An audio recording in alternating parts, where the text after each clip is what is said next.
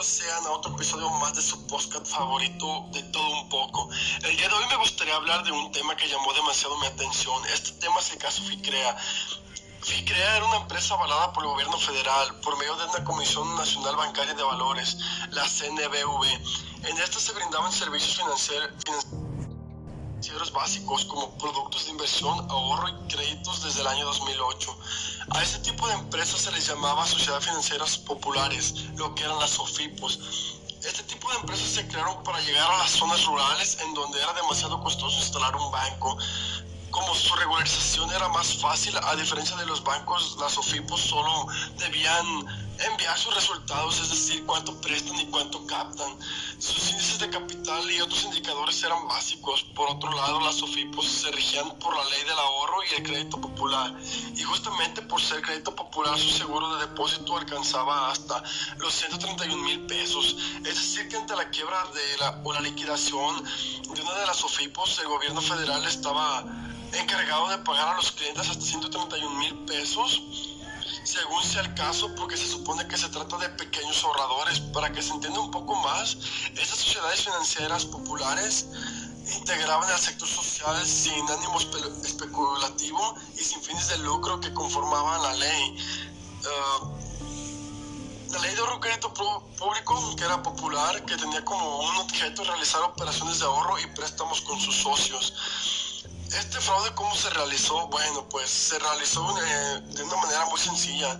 El cliente, el cliente de FICREA firmaba dos adeudos, pero recibía el monto suscrito en una sola exhibición.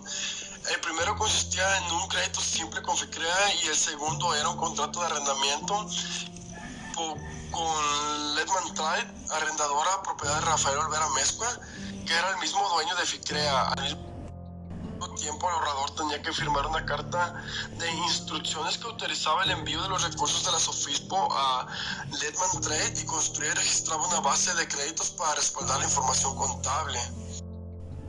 En este caso, aproximadamente 7.000 ahorradores defraudados.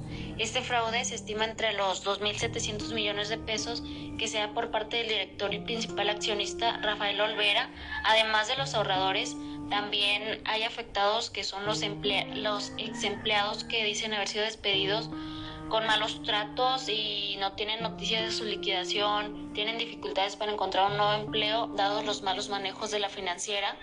Algunas autoridades que se ven relacionadas con este caso son autoridades hacendarias, fiscales y bancarias como lo son principalmente la Comisión Nacional Bancaria de Valores, la CONDUCEF y la Secretaría de Hacienda y Crédito Público, las sospechas de las irregularidades de dicha empresa financiera comienzan en el 2014, cuando el, el, fraude ya es de un dominio público. En agosto del año 2018, la Auditoría Superior del Estado de Coahuila presentó una denuncia ante Fiscalía Especializada de Delitos por Corrupción. Esta SOFIPO es sancionada con 2.74 millones de pesos dicha sanción se convierte en 26 procedimientos ilícitos que se derivan de tres principales casos.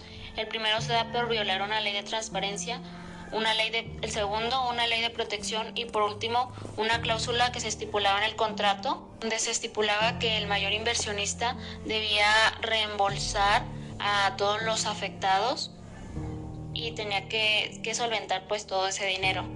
Por su parte, la Comisión Nacional Bancaria de Valores es la encargada de vigilar el correcto funcionamiento y aquí tenemos claramente una negligencia ante esta SOFIPO y como consecuencia tenemos un mayor impacto en esta problemática y ya pues profundizando un poquito más en la problemática podemos detectar también la falta de integridad, la falta de información financiera que tenía la SOFIPO y la falta de disposición más que nada.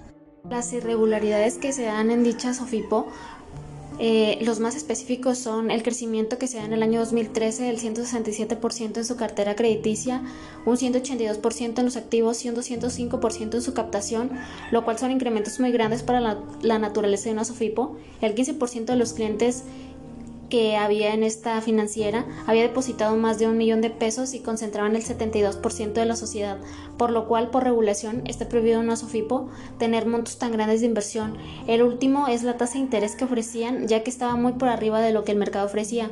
Por lo antes mencionado, muchos de los ahorradores confiaron en multiplicar sus ahorros y hasta la fecha ellos no han tenido ni han recibido reembolsos ni siquiera una respuesta de las autoridades correspondientes.